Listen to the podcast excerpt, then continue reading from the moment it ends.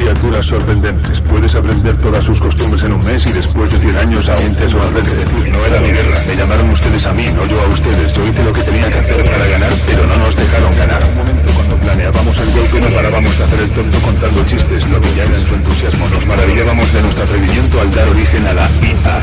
Una mujer especial que tuviera los ojos verdes y casarse con ella para apaciguar al dios de Es un perfecto organismo. Su perfección estructural solo es igualada por su hostilidad. Que traiga una única fuerza poderosa que lo controla todo. Ningún campo de energía mística controla y sus ojos sin de muñeca, ojos negros y quietos. Cuando se acerca a uno se diría que no tiene vida hasta que le muerde. Montañas y arrasa regiones enteras. El ejército que lleve el arma consigo es el Cuando esa velocidad llega a los 140 kilómetros por hora vas a ver algo acojonante. Endorians, una visión diferente de la fantasía y la ciencia ficción. Endorians, con Antonio Runa. Saludos mundo, ¿tenéis puestas las orejitas de escuchar? Pues por Chrome despegamos.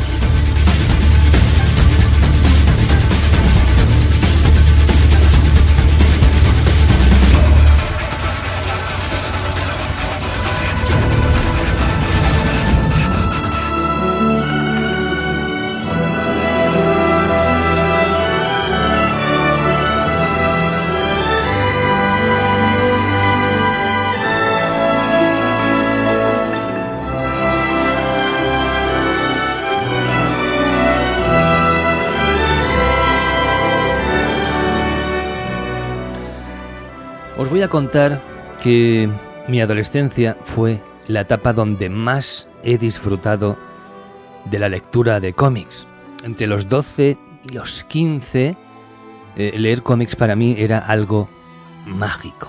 Algunos de ellos pues los releo actualmente y la verdad no son tan buenos. La industria del cómic ha cambiado bastante y me lleva a pensar qué impacto hubiera generado en mi imaginación de entonces leer algunas cosas que se pueden eh, encontrar hoy en día. Historias un poquito más elaboradas. Pero bueno, no siempre, no siempre leía lo mismo en aquella época de mi vida. Porque yo me debatía entre etapas de varios meses donde me daba por los superhéroes y solamente leía ese tipo de cómics, principalmente Marvel, pues porque Ediciones 5 nunca hizo una gran labor de venta en kiosco en este sentido. Porque lo fácil era leer lo que publicaba Comics Forum, obviamente. Y luego estaban mis épocas de Conan. Yo tenía épocas de Conan. En estas etapas solo leía Conan. No estaba mi cabeza para otras cosas.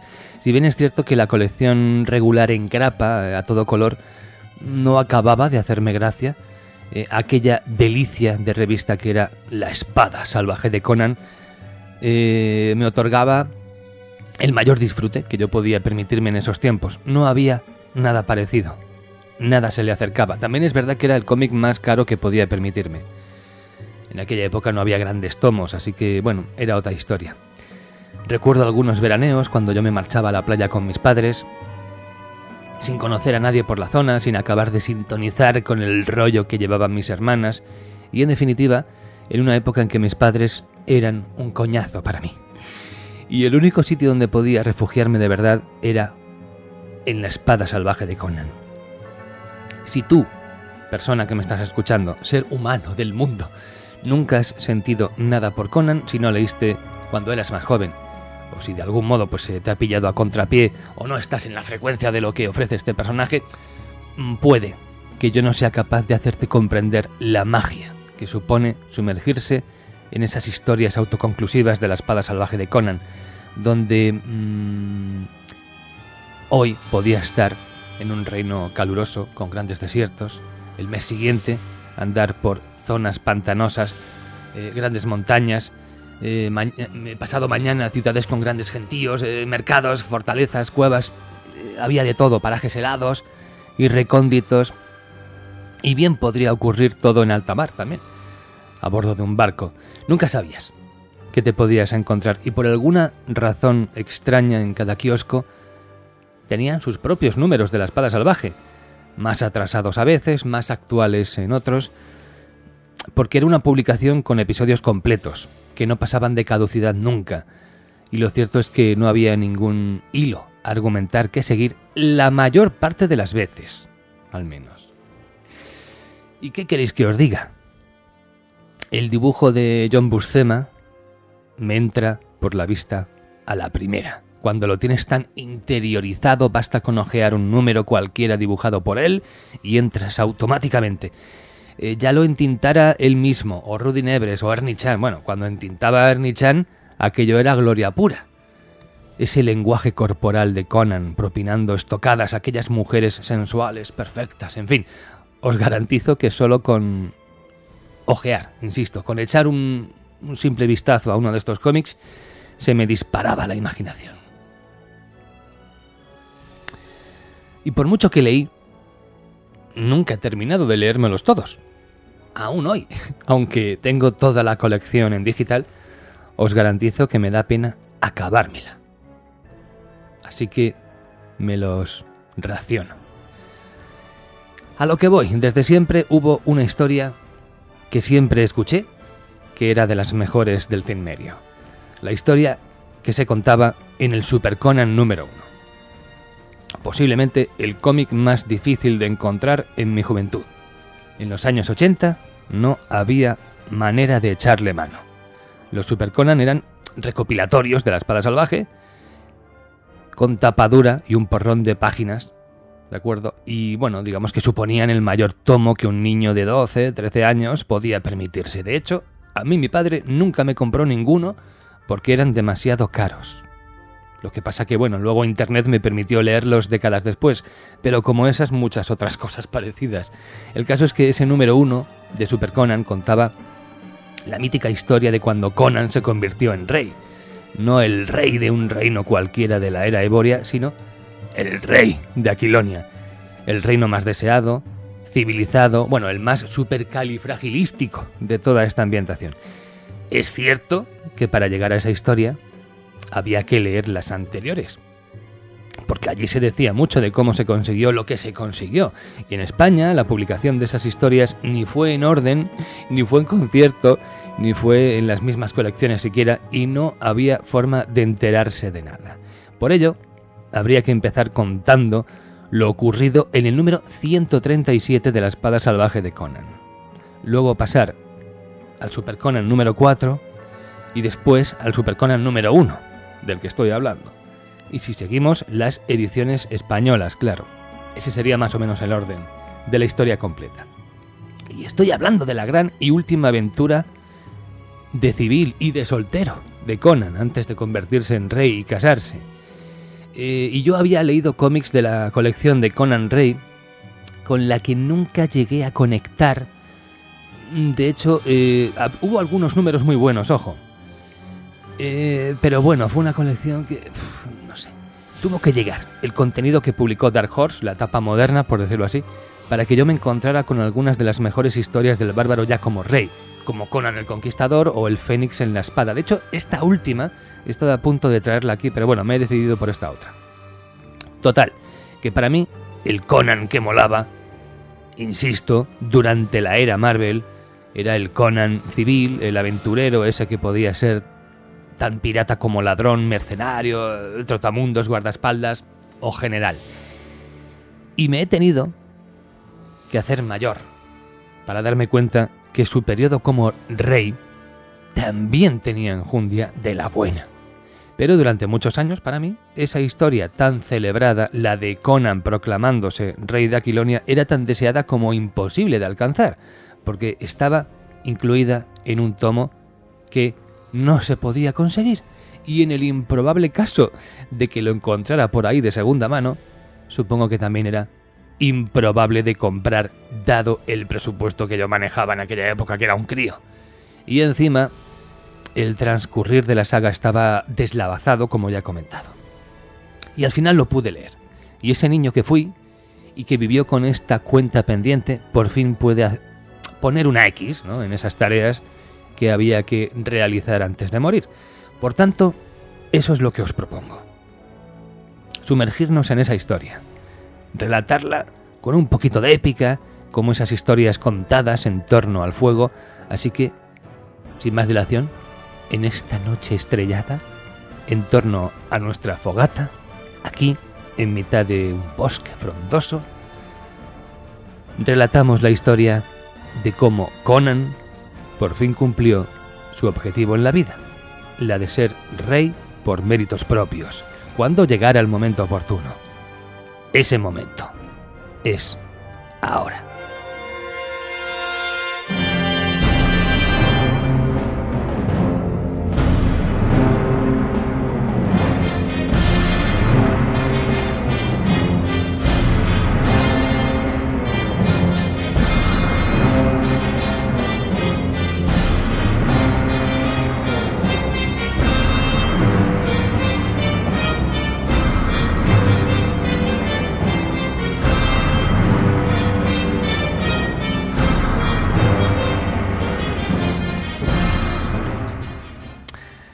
Por supuesto, como las historias buenas, buenas de verdad del Cilmerio, están dibujadas en blanco y negro. Y hay que imaginarlas en blanco y negro. La historia se compone de varios arcos argumentales que acaban relacionándose en un principio, arrancando con El hombre de la Torre de Hierro, donde tenemos a MC Wyman y Dave Simons al dibujo, aunque luego ya entraría John Bustema en El Tesoro de Tránicos pero es una colaboración con varios autores.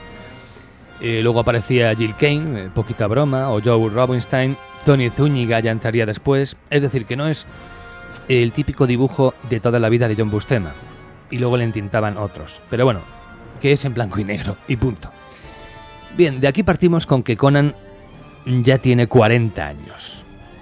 Ha sido de todo. Y ahora es más sabio, sabe controlarse, ha aprendido a hacer amigos férreos, y sabe de guerra, pues lo que no está escrito. Entramos en su etapa de general. Conan es el general del ejército de Aquilonia.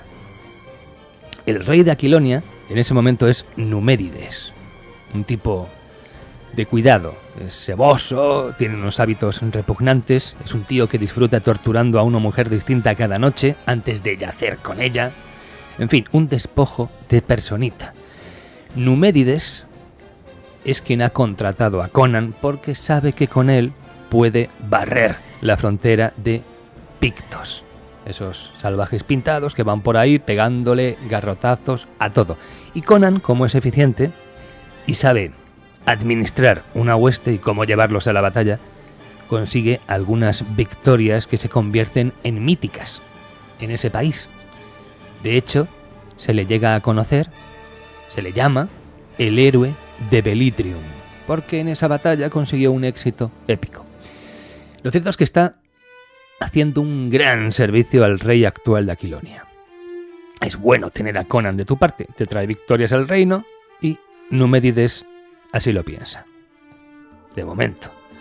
Alrededor del rey, pues tenemos al conde Trocero, el consejero Publius, Lord Próspero y el sacerdote del dios Mitra que se llama Dexiceus. Y todos ellos son cabales, hombres de honor, en el caso de Trocero y Próspero, además hombres de armas, y grandes, grandes sabios al hablar de Publius y Dexiceus. Todos estos van a formar luego parte de la comitiva personal del rey Conan. Digamos que van a ser personajes que, una vez que entramos en esa etapa de Conan como monarca, van a estar siempre por ahí. Incluso ronda por la corte el filósofo Alcémides, que a la manera de un periodista moderno está haciendo una tesis de tiranos, déspotas y dictadores de manual, y claro, está ahí estudiando al rey Numédides porque es un ejemplo perfecto. Incluso Alcémides le llega a dar un par de pistas a Conan de que no se fíe mucho y que haría bien en irse de allí mientras esté a tiempo. Todo esto al principio de la historia. Pero ¿qué pasa? Pues que después de la última gran campaña contra los pictos, cuando llegan las tropas a la ciudad, el rey Numédides, que sale a recibir a los triunfadores y a rendir honores a Conan, el tipo, el rey, se pone a alzar los brazos y a exponerse para recibir las ovaciones de todo el pueblo. Y en lugar de eso, los ciudadanos lo que gritan es Conan, Conan, Conan. ¡Viva el héroe de Belitrium! ¡Viva el general Cinmerio! ¡Conan! ¡Hazme un hijo! En fin, todo un poco eh, menos lo que Numédides quiere oír. Y claro, al rey ese detallito le pone malo. Lo peor es que este rey Aquilonio tiene un nuevo consejero. El brujo Zulandra Zu. Y este le dice que no se fíe del bárbaro norteño, que mejor matarle. Además, te cae mal, ¿no? Pues cárgatelo, Majestad, porque a mí tampoco me hace gracia tenerle por aquí. Además, los pictos no volverían a darnos problemas en un par de años por lo menos, así que ya no nos es tan útil como hace un año. Total, que llegan a la corte, hay un festejo monumental, un banquete increíble, a Conan le presentan a la bailarina más exótica y sensual del universo, que es Tromelin, una mujer tatuada entera de cuello para abajo, y como no puede ser de otra forma, pues esa misma noche se la beneficia y aún tiene potencia para volver a la fiesta y seguir poniéndose ciego de vino después. Hablo de Conan. Y aquí es donde el rey Numédides se la juega a nuestro bárbaro, porque eh, el cimerio no para de darle eh, al vino y resulta que el vino está cargado hasta los topes de sustancias somníferas. Y tras una botella entera, Conan se desmaya. Y en principio los guardias lo llevan a sus aposentos porque aquello está lleno de gente y bueno, la jugarreta de matarle allí pues no sería bien recibida. En fin, es el héroe de Belitrion, tampoco se lo van a quitar de en medio. Aunque esa misma noche el rey se reúne con el conde Trócero y con Lord Próspero y les intenta convencer de que Conan es un traidor. Eh, ¿Cómo que un traidor? ¿Un traidor? ¿Pero qué ha hecho? Es un traidor y punto. ¿Vale? Eh, obviamente no hay argumentos que justifiquen la acusación, pero es el rey el que lo dice y llega a ponerse muy amenazador cuando el conde y el otro noble intentan discutírselo. Así que los dos hombres salen de palacio consintiendo la acusación, ¿vale? Pero fuera de la corte apalabran ayudar a Conan antes de que la cosa vaya a mayores. ¿Qué ocurre? Pues que en mitad de la noche, con un cinmerio todavía drogado, ahora ya sí, sin testigos, le agarran y le encierran en una mazmorra.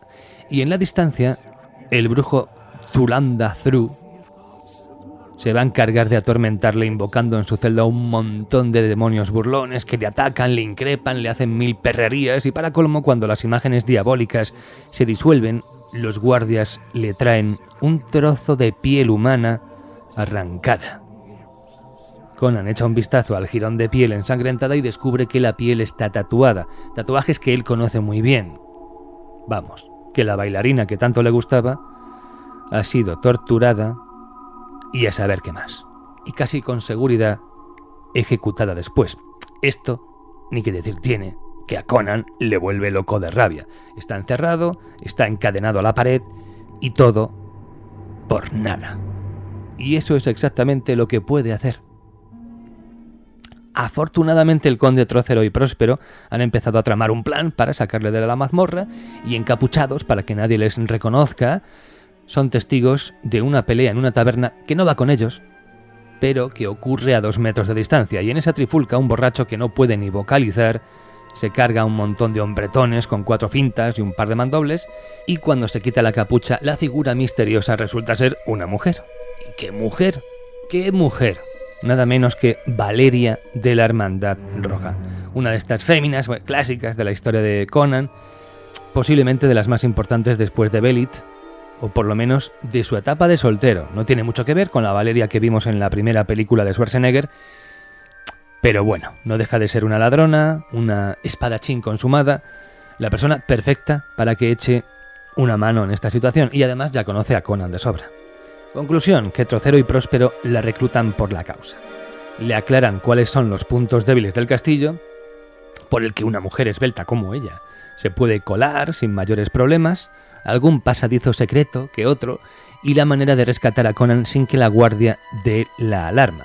Y tal y como cabe esperar, Valeria va a cumplir con su cometido. Se va a infiltrar en la fortaleza, burlará a la guardia, y ya en las cárceles, aunque tenga que matar a un par de centinelas, tampoco montará mucho estropicio.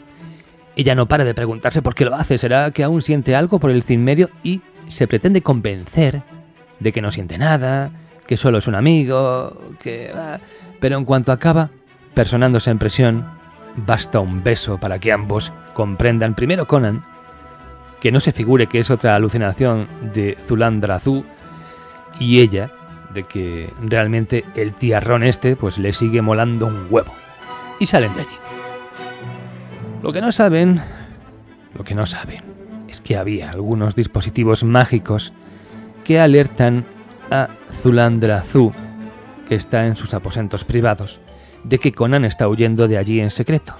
Y el brujo invoca un hechizo que levantará a los centinelas muertos por Valeria para que cobren vida en plan zombie y les ataquen en un plan bastante surrealista. Digo surrealista porque uno de los guardias tenía la cabeza cortada y la muy hija de puta de la cabeza no para de morder tobillos mientras el cuerpo va por ahí dando espadazos a diestra y siniestra.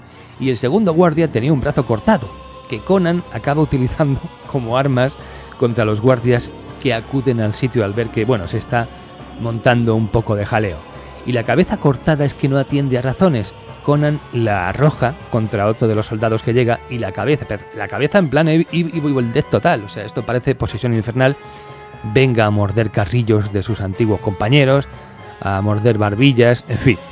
Y Conan y Valeria aprovechan para salir del castillo.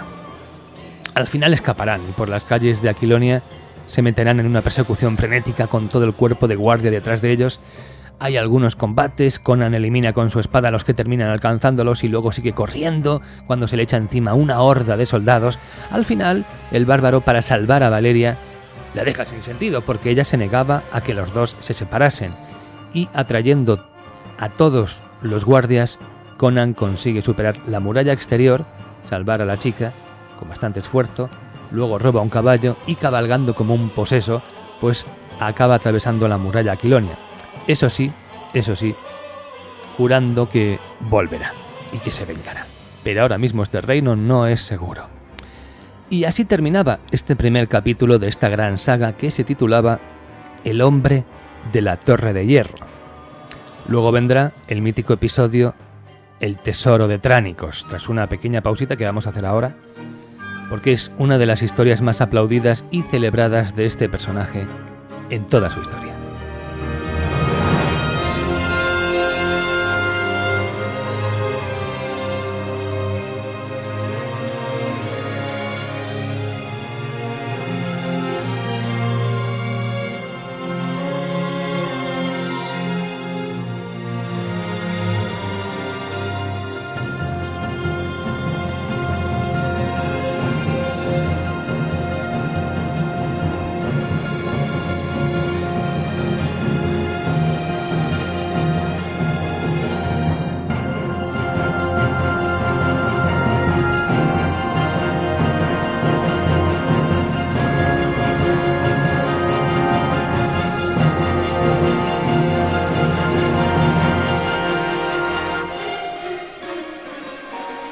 El tesoro de Tránicos es el siguiente episodio de esta gran saga que acabó por coronar a Conan en el trono de Aquilonia.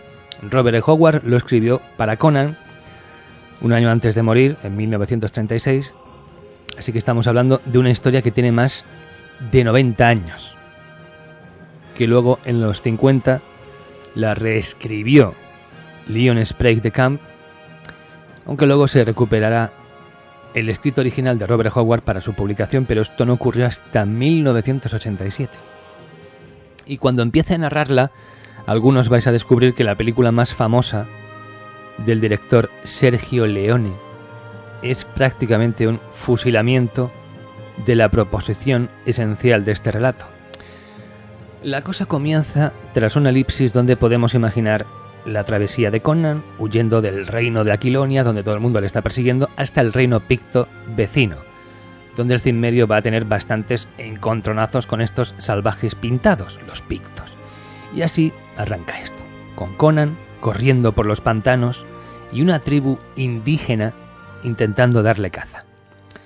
Aquellos que casi están a punto de darle alcance reciben pues el especial tratamiento de Conan, que no es otra cosa que un espadazo bien dado, y no vengas a por más.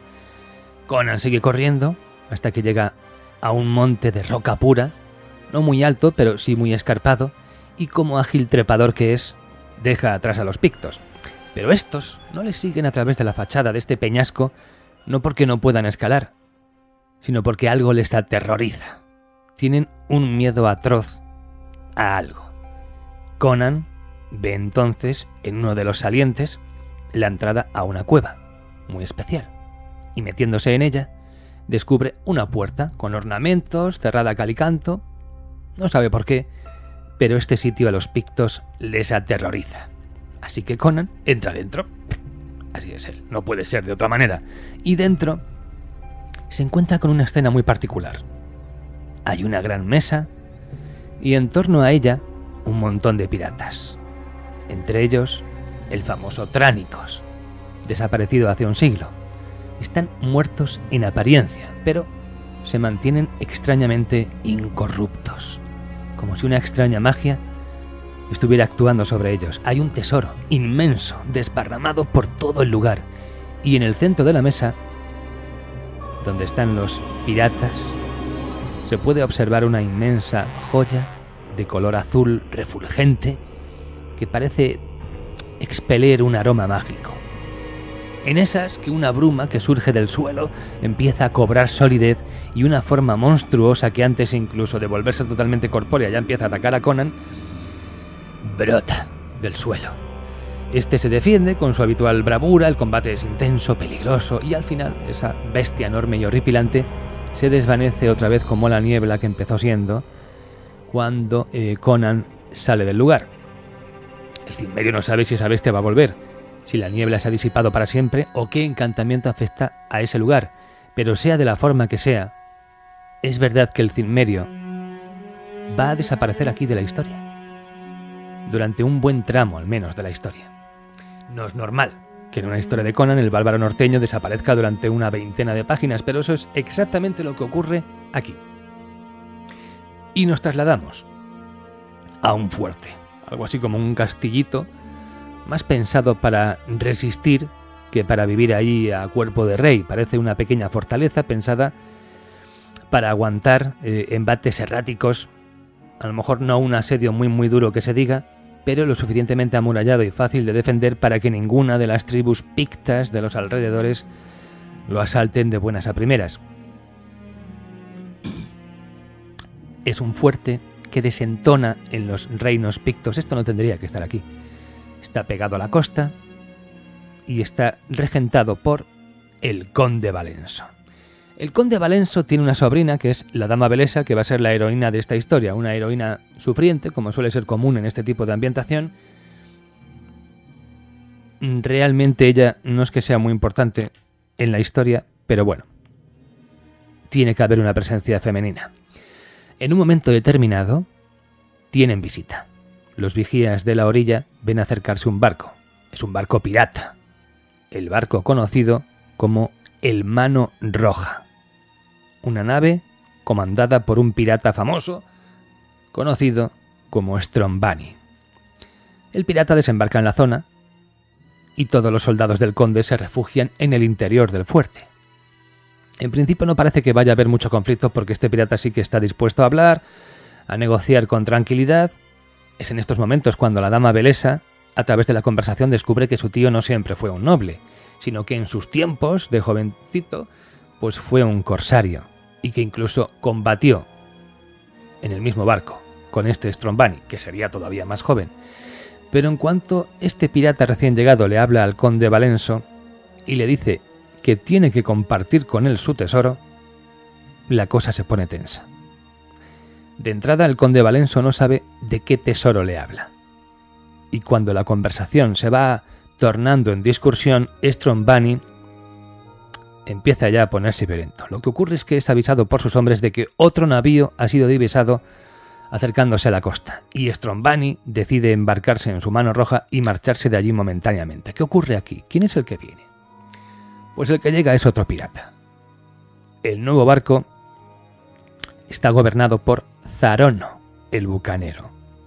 Estos también arriban en la playa y también van a hablar con los residentes del fuerte, Zarono también conoce a Valenso, sabe de su pasado, pero este no quiere ni entrar en el fuerte, ni molestar a los que allí residen, ni ningún problema de ningún tipo. Eso sí, pide agua y provisiones como muestra de buena voluntad para sus hombres. Su intención es internarse en el bosque con intenciones que no interesan a nadie más. Y como sus modales son más refinados y caballerosos, pues el conde Valenso permite que los piratas de Zarono pues se establezcan en la playa, donde van a montar un campamento rodeado de hogueras para que los pictos pues no se internen en él sin ser vistos, mientras el conde invita al capitán de este segundo barco a cenar con él en su fortaleza. Aquí es donde Zarono va a contar la historia de Tránicos. Tránicos era un gran pirata barachano que vino a estas costas hace un siglo a esconder su enorme e incontable tesoro. En algún lugar de este inmenso y frondoso bosque que les rodea, que está lleno de pictos y de animales salvajes y de peligros, está ese tesoro. Nadie sabe dónde se encuentra exactamente, pero ellos están dispuestos a hacer una expedición por toda la zona durante semanas. Por supuesto, con la de cantidad de pictos que hay, si unieran fuerzas todo sería más fácil.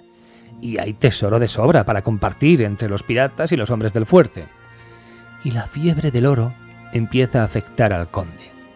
Y Zaro no sonríe porque ya sabe que le tiene donde quería. Vale, lo que ocurre es que esa misma noche la cosa se complica todavía más, ya que una pequeña niña, que es la protegida de la dama Belesa, la sobrina del conde, logra vislumbrar a un hombre oscuro en la madrugada, un hombre altísimo, ataviado de forma siniestra, que llega desde el mar como si las aguas lo hubieran escupido, se interna en el interior de la fortaleza y camina por los pasillos sin llegar a toparse con ningún guardia. Solo la niña logra verlo y así se lo dice a Belesa, que se lo comenta a su tío. Y en cuanto el conde Valeso escucha la descripción de este hombre oscuro, sabe quién es de inmediato, le reconoce, habla de un mago y automáticamente se imbuye en un terror que nadie más comprende. De repente es imperativo para él salir de ese fuerte, marcharse, huir de ese lugar. Él me ha encontrado, no para de repetirlo. Él me ha encontrado, pero ¿quién es él? Bueno, yo no lo he narrado, pero en dibujos, un brujo con unos enormes y retorcidos cuernos de cabra en la cabeza, pues no puede ser otro que Dot Amon, el mítico archienemigo de Conan. Pero en esta historia ese nombre no sale a relucir hasta mucho después. Pero sería absurdo que yo mantuviera el suspense. Es Todd Amon, ¿vale? Tiene un pasado con Valenso. Por alguna razón el conde huyó de aquí para escapar de él. Se perdió en este rincón del mundo. Se creía a salvo, pero el brujo le ha encontrado al fin y las murallas parece ser que no le han detenido, pues se ha paseado por el castillo sin dificultad. Así que Todd Amon puede estar en cualquier parte. Por ello, a partir de este momento, el conde Valenso va a estar siempre protegido por guardaespaldas, mientras, eso sí, su ansiedad va a crecer hasta niveles críticos. Con todo, la guardia del fuerte no ha encontrado a nadie. Han estado toda la noche buscando, pero es como si el brujo se hubiera desvanecido del lugar. Parece que se ha evaporado. Debido a esto, Valenso va a aceptar la proposición de Zarono. Le dejará cuantos hombres necesite. Compartiremos el tesoro, sí. Pero claro, Zarono tiene que acceder a llevarle a él y a su sobrina en el barco y los lleve lejos de este lugar. Zarono va a aprovechar esta debilidad aparente para pedirle como extra la mano de su sobrina. ¿Quieres que te saque de aquí con mi barco? Pues me tendré que casar con ella. Y como Valenso está muerto de miedo, consiente que su sobrina se case con este miserable. A fin de cuentas, tampoco es que el conde tenga mucho aprecio a su sobrina, después de todo, por lo que hemos visto, le importa un carajo. El problema es que esa noche las fuerzas de Todd Amon se van a desatar aún más en la costa, y una tormenta repentina y extrañísima sacude a la embarcación que está anclada y la ataca furiosamente con rayos directos, continuos e imposibles, porque una tormenta no se comporta así, pero es una tormenta mágica. Es brujería. Los rayos atacan a los mástiles, a la proa, a la popa, y de este modo Todd Amon consigue hundir el barco del recién llegado Zarono y dejar a estos dos bandos atrapados en el lugar. A la mañana siguiente, muy oportuno él, regresa a Strombani. El barco de Zarono que podía hundir al suyo ya no está, así que no tiene miedo. desembarca del mano roja y tiene una buena mano que jugar, porque ahora su barco es la única nave que queda. De este modo, entablar negociaciones es fácil. Los dos piratas que han venido a este lugar buscando lo mismo, el tesoro de Tránicos, conectan. Además, Strombani tiene no solamente un barco, sino también muchos hombres. Y además, otra cosa que Zarono nunca ha tenido. Un mapa. El mapa del tesoro. Al parecer, su hombre de confianza lo guarda en secreto. Vaya, ahora parece que Zarono ya no tiene mucha utilidad, no tiene un barco con el que sacar de allí a Valenso, que pretende huir de Tod Amon a toda costa, y es Strombani el que empieza a ser interesante para el conde. Sin embargo, es verdad que Zarono ya dice que, bueno, que aunque son dos contra uno, sus hombres son muchos y podrían luchar con fiereza si hace falta, y bueno, reducir el número de hombres, tanto de Strombani como de Valenso, hasta reducirlo a una fuerza que, bueno, quizá no sobreviva a la aventura en el reino picto, vosotros veréis. Pero bueno, siempre es mejor tres fuerzas unificadas que solamente dos. Y con la idea de que al final todos van a traicionar a los demás, una vez se encuentre el tesoro, y para ahorrarse una tensión peligrosa antes de tiempo, digamos que los tres hombres llegan a un acuerdo. Sin embargo, cuando Strombani reclama el mapa del tesoro a su hombre de confianza, estando los tres líderes de las facciones reunidos en el fuerte, ese pirata que tenía el mapa es encontrado muerto por sus compañeros. Y por supuesto, ya no tiene el mapa consigo. Es en estos momentos cuando en mitad de la reunión, colándose por la ventana, aparece Conan reconociendo que él es el autor del asesinato del hombre de confianza de Strombani. Por supuesto, todos le conocen de otros días pasados, de piratería y saqueo, saben cómo las gasta. Y están a punto de llamar a su guardia personal para que le maten allí mismo, pero Conan les enseña el mapa, les dice que lo ha memorizado y acto seguido lo arroja al fuego.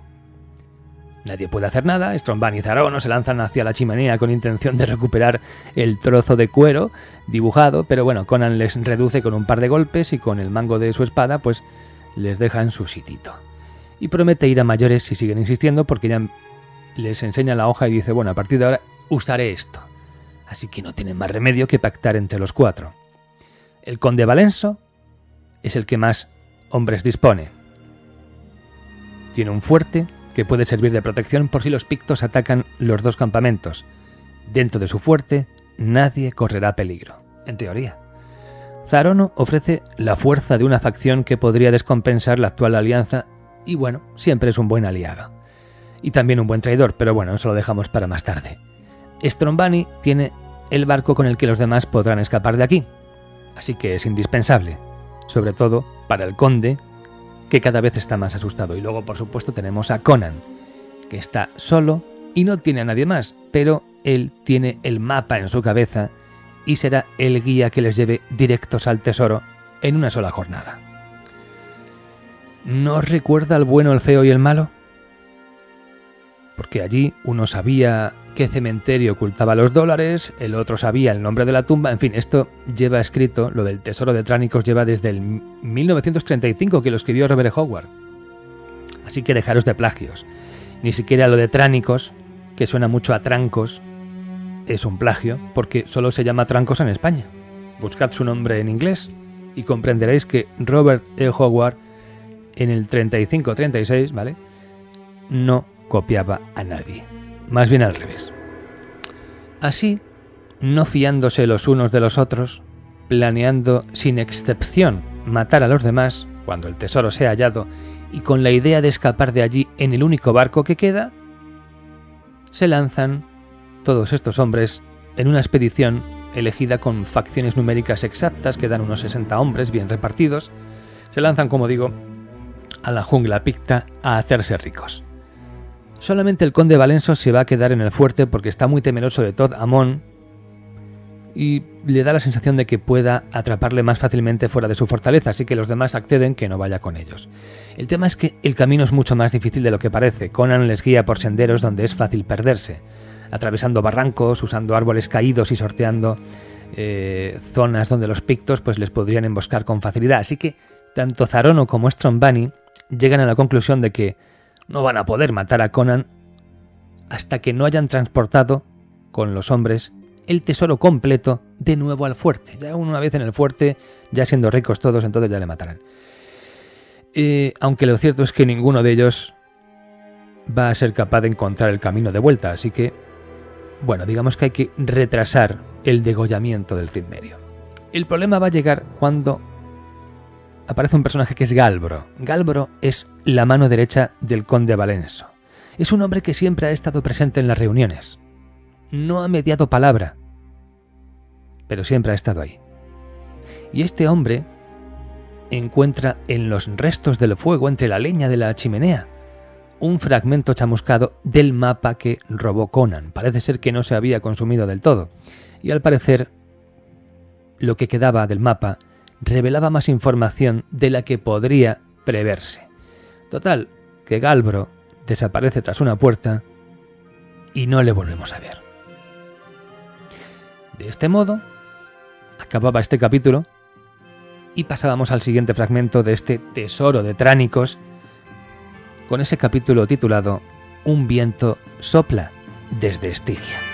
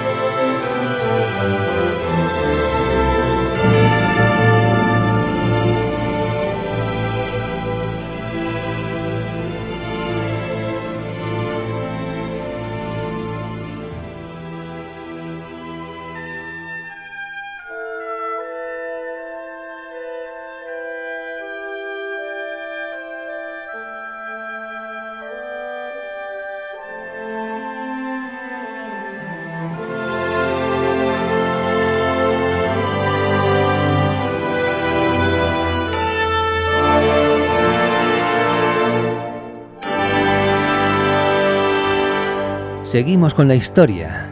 Estamos en la jungla Picta. Es una selva muy muy densa y los hombres avanzan con lentitud. Hay una tensión exasperante en el ambiente. Los marineros de un barco no se fían de los piratas de la otra nave. Los propios líderes no acaban de llevarse bien. Se discute por todo, están a punto de llegar a las manos en un momento determinado y todo esto bajo una sensación de que les están observando, porque los pictos podrían estar en cualquier parte aguardando su momento. Y mientras, en el fuerte, los miedos del conde Valenso se intensifican en otra dirección, y el cómic nos va a contar su historia, que él recuerda vivamente en estos instantes. Como el mago Todd Amon se alió con él y le ayudó a deshacerse de sus rivales políticos cuando el conde, pues ya habiendo pirateado durante años suficientes, decide invertir el dinero conseguido para cambiar de vida. Deja la piratería y se mete en esa ajetreada vida de la corte. Gracias al brujo, pues Valenso se va a convertir en un noble mucho más poderoso. Y después, cuando al conde le toca pagar su parte del trato, lo que hace es acusarle ante el rey Estigio de que es un traidor. Y claro, como Tozamón pues no es de hacerse muchos amigos, el rey se cree esas acusaciones y da la orden de captura y ejecución de Tozamón. Así que el brujo desaparece y no se le vuelve a ver nunca más por ese país. Lo que ocurre es que al conde empiezan a sobrevenirle unas pesadillas. Es el poder de Todd Amon manifestándose dentro de su mente. Y el brujo le habla en esas pesadillas y le promete acabar con él dolorosamente. Y eso va a ocurrir pronto. Así que el conde, que sabe cómo se las gasta este brujo, empeña toda la fortuna que le queda en llevarse a un buen número de hombres a un fuerte perdido en mitad de ninguna parte. De ahí esta fortaleza en mitad de los reinos pictos que nadie entendería qué demonios hace ahí es un sitio donde nadie le podría encontrar. Pero al parecer, aunque ha tardado tiempo, al final Totamon sí que la ha encontrado, ya está en la zona, está presto a vengarse de él. Lo que Valenzo no sabe es si va a poder escapar a tiempo o no. De momento, aguarda a que le traigan el tesoro. Y volvemos a la selva, porque ya la expedición ha llegado a ese monte escalpado. Conan les ha llevado al mismo punto donde él encontró el tesoro. Va a escalar, junto con los demás jefes, ese peñasco rocoso y van a dejar a los hombres de las tres facciones abajo, porque solamente los jefes pueden entrar en la sala de tránicos. Es algo a lo que han acordado. Sin embargo, hay algo que mosquea a Conan, porque cuando se marchó de allí, la anterior ocasión que estuvo en este sitio, dejó la puerta completamente cerrada, y ahora mismo está solo entreabierta.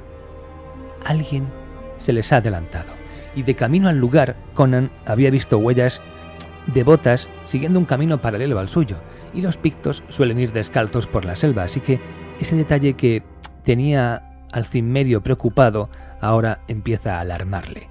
Hay un nuevo jugador en esta partida. Con todo, abre la puerta y claro, Zarono y Strombani contemplan asombrados la escena alrededor de la mesa. Los piratas incorruptos, la enorme joya azul en el centro de la mesa irradiando una extraña luz, y el tesoro más grande que hayan contemplado jamás tirado por toda la estancia, llenando las paredes, los rincones de monedas, de riquezas, de gemas de colores. Y además, un cadáver. El reciente cadáver del tal Galbro, la mano derecha de Valenso, que al parecer se les había adelantado por poco. Pero ¿por qué está muerto? ¿Qué le ha matado? Claro, Conan se lo puede figurar, y sale de la habitación, cerrando la puerta a su espalda, con la intención de encerrar a Strombani y Zarono con esa bestia que pronto se va a materializar de esa bruma extraña que brota del suelo y que ya está empezando a formarse. Lo que ocurre es que al salir al exterior Conan se encuentra con que los pictos deciden atacar en ese momento a los hombres de las tres facciones que están abajo, así que comienza una batalla brutal al pie de la montaña. Sin los hombres, eh, nadie va a poder transportar ningún tesoro de allí, y menos un tesoro tan inmenso, así que Conan no tiene más remedio que ayudar a Zarono y a Strombani a escapar del lugar, permitiendo que el tesoro se quede donde está de momento. Y una vez fuera de la estancia sellada, el demonio que está confinado allí deja de ser una preocupación. Ahora los problemas son otros. Así que a su pesar, Conan pacta de nuevo con los dos piratas y bajan al terreno llano para ayudar en la batalla.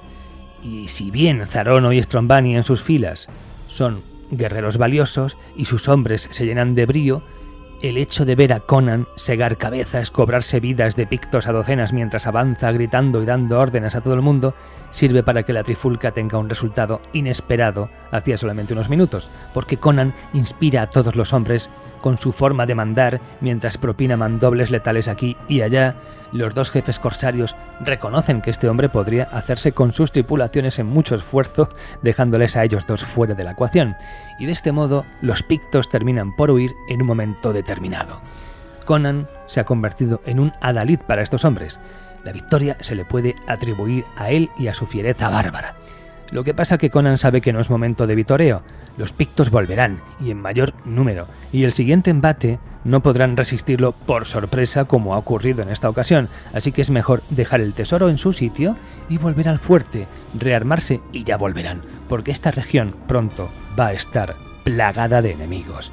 Y dicho y hecho, en cuanto emprenden la marcha de vuelta, una horda de salvajes pintados empieza a perseguirles. Casi el último tercio del trayecto de vuelta lo hacen corriendo como locos. Parece que la selva entera está detrás de ellos, azuzados además por estos demonios pictos que los lancean desde atrás, matando a todos los hombres que están en retaguardia. Y así llegan hasta la orilla. Y cuando por fin Conan y los demás se meten dentro del fuerte, cierran las puertas acto seguido porque los pictos se presentan en el lugar a miles, dando comienzo a una batalla que esa fortaleza jamás había resistido. En esta batalla, las voces del conde o de los dos corsarios apenas se escuchan porque va a ser Conan el que impera, el que vocifera, es el que, eh, al gritar, los hombres deciden obedecer, es en definitiva el artífice de otra nueva victoria, pues los pictos acaban retrocediendo nuevamente, aunque solamente sea para reagruparse y atacar dentro de poco. Así son los pictos. Y tenemos una pausa momentánea en mitad de la noche. Cuando el conde Valenso va a recibir un mensaje telepático de Todd Amon, que le amenaza terriblemente, indicándole que ya no va a poder escapar de él. Advierte que Todd Amon le ha encontrado gracias a una proyección de él mismo, por lo que el hombre siniestro que contempló la niña anteriormente en el fuerte no era realmente él, sino un doble etéreo, un cuerpo astral de brujo, por decirlo así. Y ahora Gracias a su influencia mágica, Todd Amon ha liberado al demonio de la cueva del tesoro, el que estaba confinado allí como protector de la estancia, pues le ha liberado. Le ha sacado de allí y ahora le está buscando a él, al conde. Esa misma noche, ese demonio le va a encontrar y le va a matar. Esto es más de lo que Valenso puede soportar, así que lleno de pánico decide tomar el barco y salir de allí como sea tiene que huir. Pero en lo que se está preparando para abandonar su fuerte, porque no quiere irse de allí con pocas cosas, el demonio del tesoro llega a la fortaleza y empieza a matar a los primeros hombres que le salen al paso, que van a resultar ser de la tripulación de Strombani. Y el capitán del Mano Roja esto lo va a interpretar como una traición de Zarono y de sus hombres, porque él no sabe nada de que hay un demonio que está en el lugar. Lo único que sabe es que se ha encontrado con sus hombres muertos, así que Strombani va a reaccionar del único modo que cabe esperar. Va a reunir a un puñado de piratas y se va a lanzar contra Zarono y su gente mientras da orden a todos sus hombres de que maten a las demás facciones. Y de este modo, las tres facciones van a empezar a matarse entre sí los hombres del fuerte matando a todos los piratas que ven, y cada una de las tripulaciones matando a cualquiera que no hubiera llegado a ese sitio en su barco con él, con lo cual una batalla nueva comienza pero dentro del fuerte. ¿Qué ocurre? Que la muralla queda desprotegida y los pictos van a aprovechar esta oportunidad para entrar a cientos en el interior de la fortaleza. Así que el caos se va a desatar por completo cada facción matando a los demás, y con igual presteza los pictos barriendo lo que queda, quemando y arrasando a su paso. El caos se ha desatado por completo.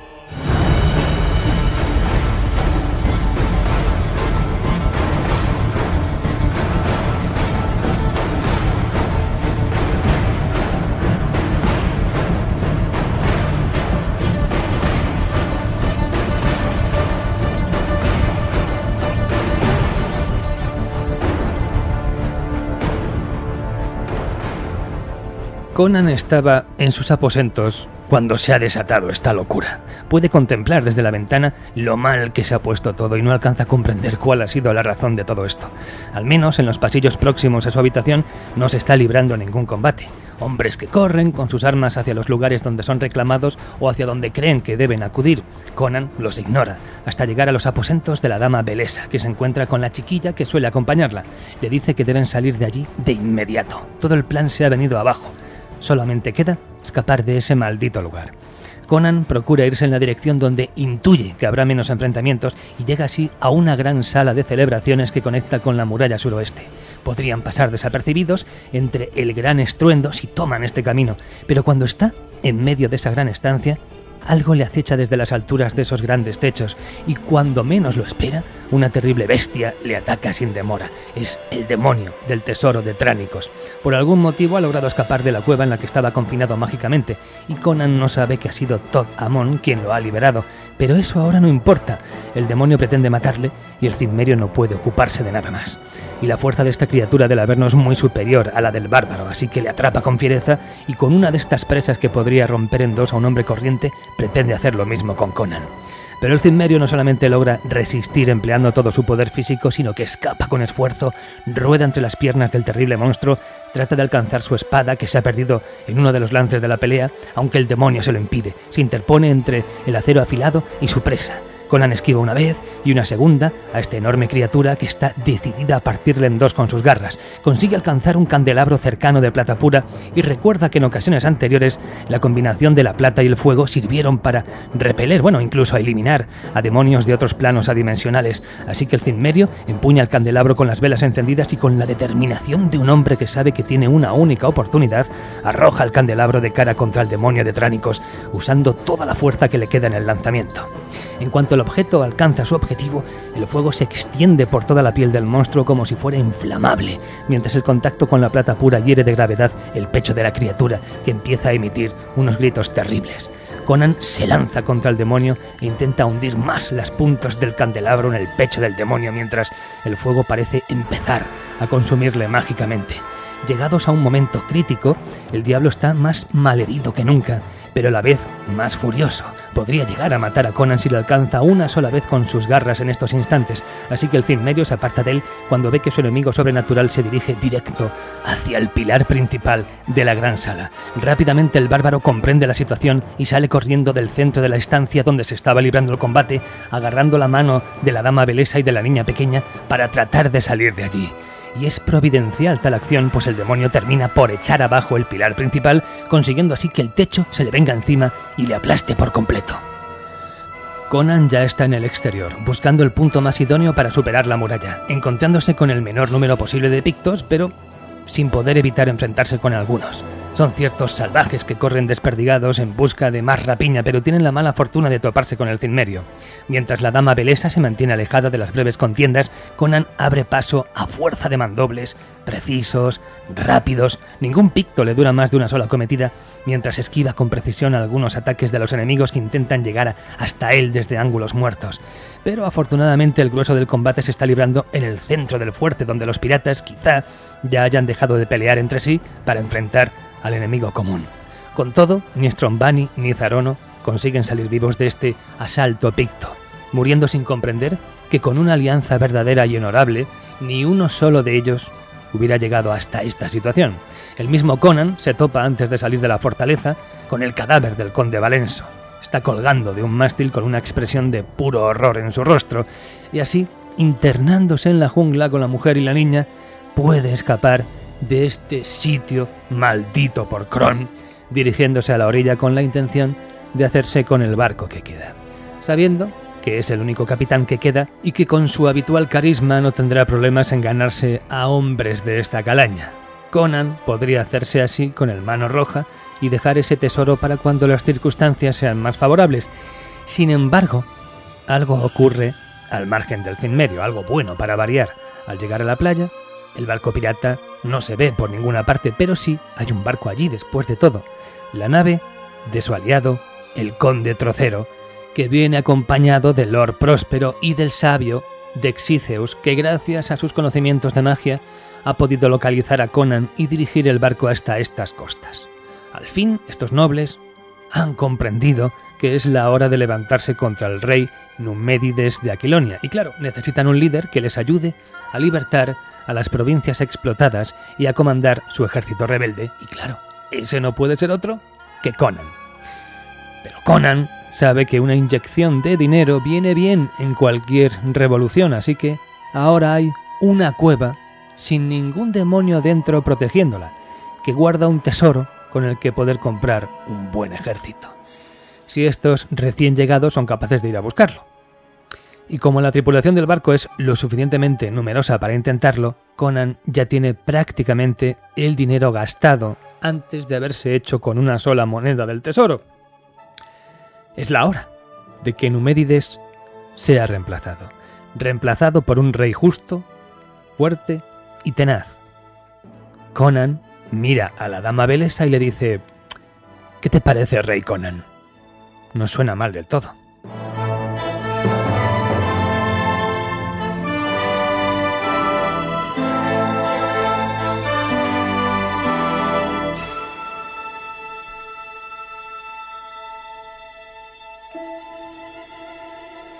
Y así Conan consiguió la financiación necesaria para formar un ejército, al que había que sumar las huestes del conde Trocero y del noble Próspero. Un ejército que habría de ampliarse al liberar esas provincias aquilonias que estaban siendo subyugadas por el tirano Numédides. La mayoría de los nobles explotados por este loco monarca verían la llegada de Conan como una bendición y sumarían sus espadas a él para poder derrocar a ese rey que estaba llevando a esta nación a la ruina. Y esto es lo que se cuenta en el relato Cuando la locura lleva corona, el primero de los capítulos de Conan el Libertador, la saga que continuaría contándonos cómo Conan se proclamó rey, una historia que me veo en la obligación de contar en un próximo Endorians, el siguiente. Espero que os haya gustado este, porque en el próximo Conan se alza con un ejército rebelde contra el rey Numédides de Aquilonia, que no se va a quedar cruzado de brazos. Así que queda mucho por contar, mucha épica, mucho Conan, mucha fantasía en el próximo Endorians que llegará dentro solamente de unos días. He sido vuestro fiel trovador, Antonio Runa, y nos encontramos en breve en El día que Conan se hizo rey, segunda parte.